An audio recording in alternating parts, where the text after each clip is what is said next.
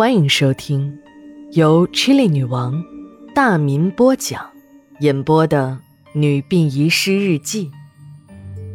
本故事纯属虚构，若有雷同，就是个巧合。第二卷第二十七章。九月十六日，晴。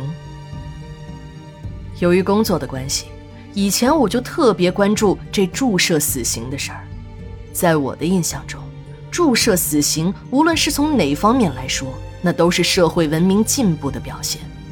但今天这两个有着特殊食人经历的死刑犯给我的冲击，让我直接颠覆了以前对注射死刑的认识。这就奇怪了。一个柔弱的女人，她怎么会在大剂量的组合药物的作用下，就是不咽下那口气呢？看着这个男人的生命体征终于消失了，我如释重负。我把记录的数据交给小娜，直到我用板尖捅了她一下，她才回过神来。我不知道她是不是因为看到了可儿拉着这个男人离开时的那一幕而吓呆的，还是她这个大博士正在思考问题。法医把这个长得像土行孙似的男人从死刑的执行床上移到了担架上，刚抬到行刑室的大门口，这走廊里已经乱作了一团。我的直觉告诉我，一定是出了什么大事儿。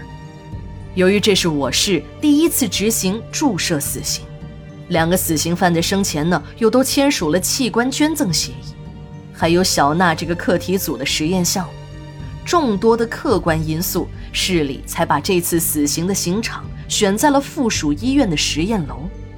而死刑后，为这两个死刑犯摘取器官的手术室就在死刑执行室的斜对过。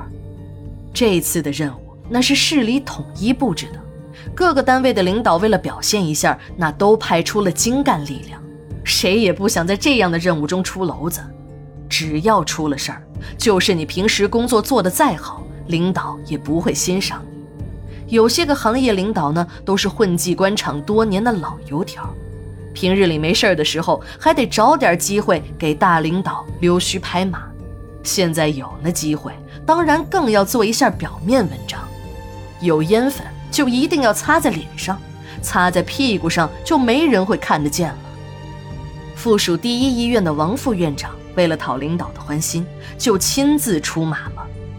王副院长有自己的小九九，医院的老院长马上就要退下去了，自己这个常务副院长那就要扶正，要抓紧时间再往自己的脸上多贴点金，那这个院长的宝座就非自己莫属了。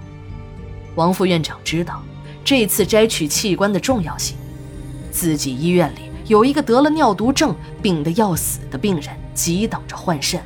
而这个病人呢，就是市里一个主管领导的小姨子，自己已经和这个领导的夫人拍过胸脯，一定在近日把肾源给他找到。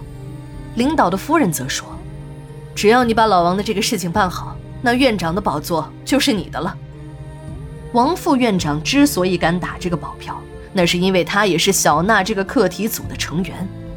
小娜这个课题组。